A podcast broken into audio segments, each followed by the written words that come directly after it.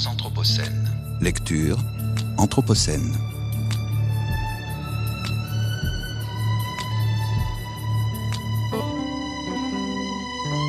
Lectures anthropocènes.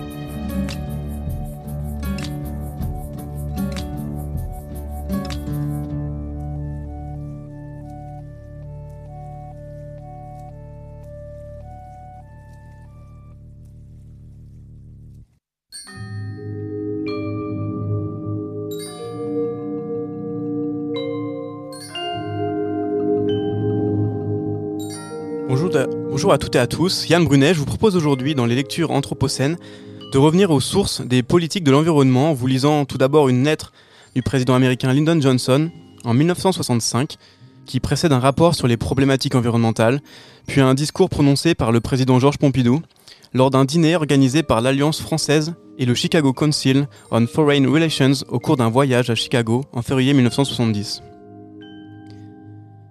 Le rapport de la Maison Blanche en question est disponible en ligne, tout comme le discours, que ce dernier vous pouvez trouver euh, en ligne euh, via les archives de l'Institut Georges Pompidou. Si j'ai souhaité proposer la lecture de ces deux archives, c'est parce que, comme l'explique Serge Antoine, un ancien de la direction à l'aménagement du territoire et à l'attractivité régionale, et parmi les premiers membres rattachés au ministère de l'Environnement créé en janvier 1971, L'influence américaine en la matière, via de nombreuses missions à l'étranger, a été très importante. Dans un entretien réalisé par Florian Charvolin du 13 février 1992, il explique que l'environnement avait peu d'écho en France dans les années 68, contrairement aux États-Unis. L'un des éléments déclencheurs aurait été un voyage réalisé par Louis Armand en 69, l'inspirateur du marché commun, pour reprendre les termes du journaliste Roger Cans, à la suite duquel il écrit au Premier ministre Chaban-Delmas sur ce qui se passe en la matière de l'autre côté de l'Atlantique. D'après le récit proposé par les acteurs eux-mêmes, c'est bien à partir de ce moment-là que germe le développement d'une politique de l'environnement en France. L'admi- L'administration Johnson avait déjà conscience de ces problèmes généralisés de pollution d'environnement, comme en témoigne le contenu du rapport publié par la Maison Blanche en 1965 et réalisé, par un panel de scientifiques et d'ingénieurs, universitaires ou d'industrie. Des sous-panels thématiques ont été constitués comme Soil Contamination, Health Effects of Environmental Pollution, Atmospheric Carbon Dioxide, Solid Wastes, Effect of Pollutants on Living Organisms Other Than Man, etc. Et donc voici la lettre écrite par le président des États-Unis Lyndon Johnson le 5 novembre 1965, qui précède le rapport en question. Ours is a nation of affluence, but the technology that has permitted our affluence spews out vast quantities of wastes and spends products that pollute our air, poison our waters, and even impair our ability to feed ourselves. At the same time, we have crowded together in dense metropolitan areas where concentration of waste intensifies the problem. Pollution now is one of the most pervasive problems of our society. With our numbers increasing and with our increasing urbanization and industrialization, the flow of pollutants to our air, soils, and waters is increasing. This increase is so rapid that our present efforts in managing pollution are barely enough to stay even, surely not enough to make the improvements that are needed. Looking ahead to the increasing challenges of pollution as our population grows and our lives becomes more urbanized and industrialized, we will need increased basic research in a variety of specific areas, including soil pollution and the effects of air pollutants on man. We must give highest priority of all to increasing the numbers and quality of the scientists and engineers working on problems related to the control and management of pollution. I am asking the appropriate department, departments and agencies to consider the recommendations and report to me on the ways in which we can move to cope with the problems cited, cited in the report. Because of its general interest, I am releasing the report for publication. Donc voilà le, le rapport, la lettre qui figure euh, en préambule du rapport en question. Et maintenant, je vais passer au discours de Georges Pompidou, qui, est fortement influencé, comme vous le verrez, par ce, texte. Avec ses 8 millions d'habitants, C'est 46 milliards de dollars de produits annuels bruts, un revenu annuel par famille de 14 000 dollars, une production d'acier supérieure à celle de la France. Chicago n'a pas besoin d'éloges. La réalité de ces entreprises parle pour elle, comme la beauté de ces gratte-ciel qui évoquent les noms des plus grands architectes, tels que Mies van der Rohe. Dans l'aventure de l'Amérique moderne, du monde moderne, votre ville joue un rôle éminent qui lui confère l'esprit d'entreprise et l'énergie de ses, citoyens. Il n'en est pas de plus représentative des progrès extraordinaires accomplis par les États-Unis dans les domaines de la technique et de l'industrie. Mais le rythme de cette évolution crée à l'homme de la fin du XXe siècle des problèmes inattendus.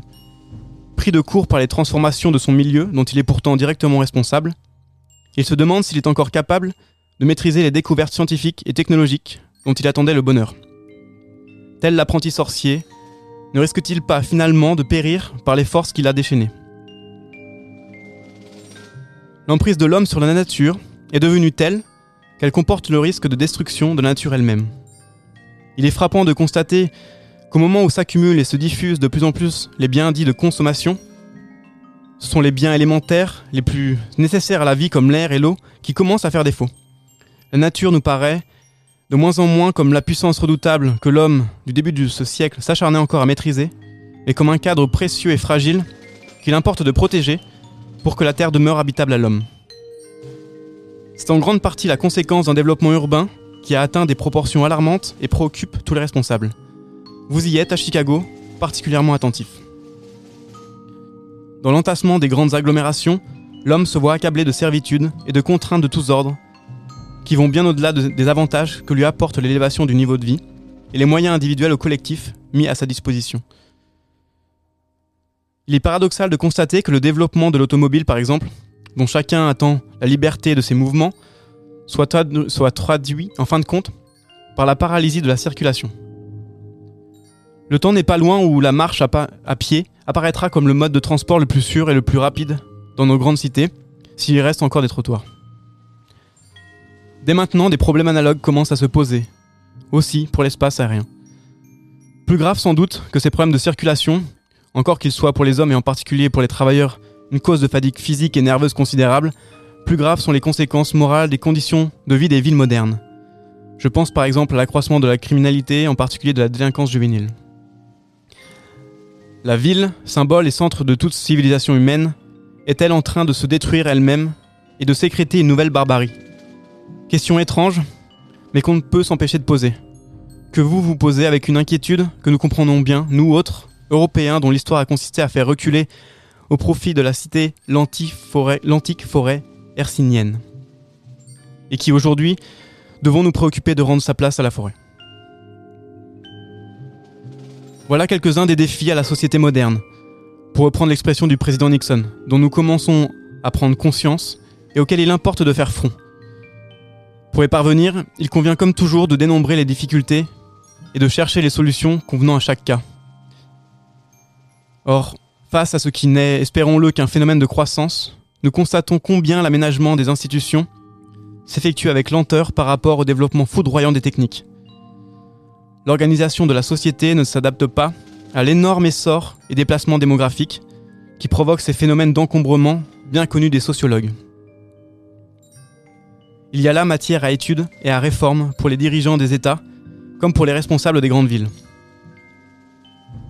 Mais c'est un fait que chaque problème résolu en fait naître d'autres, en général plus difficiles, et que l'homme est amené à remettre en question la croyance à un progrès linéaire selon laquelle chaque succès de la découverte s'ajouterait au précédent dans une chaîne continue conduisant au bonheur.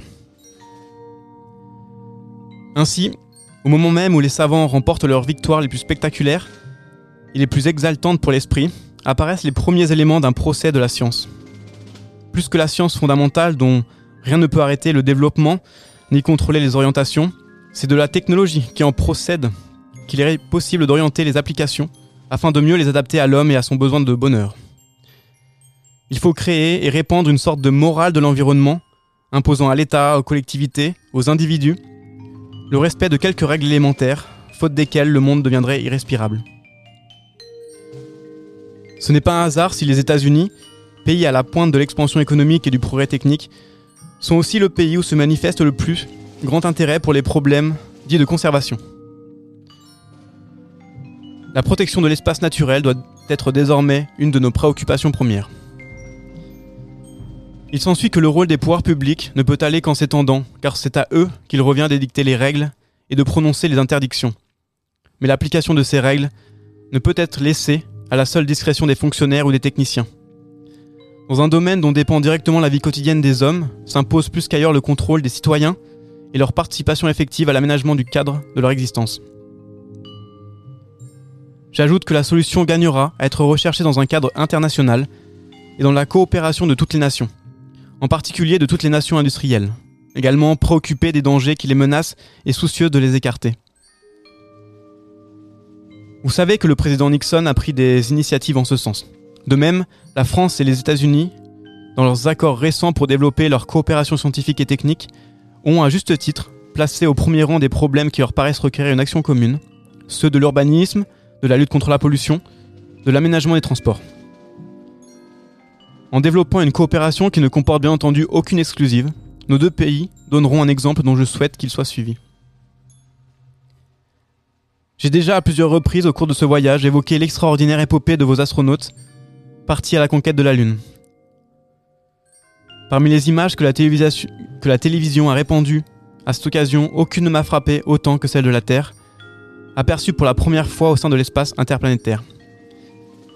Enrobée, enrobée de vapeur, parée de couleurs impressionnistes, la Terre nous est apparue comme un îlot perdu au milieu de l'immensité, mais dont nous savons qu'il est doté de ce privilège fragile et peut-être unique qu'est la vie.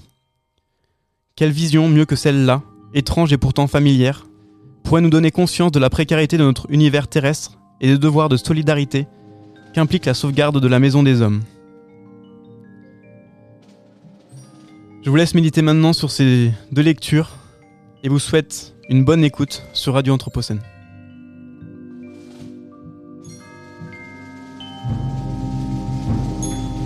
Lectures Anthropocènes.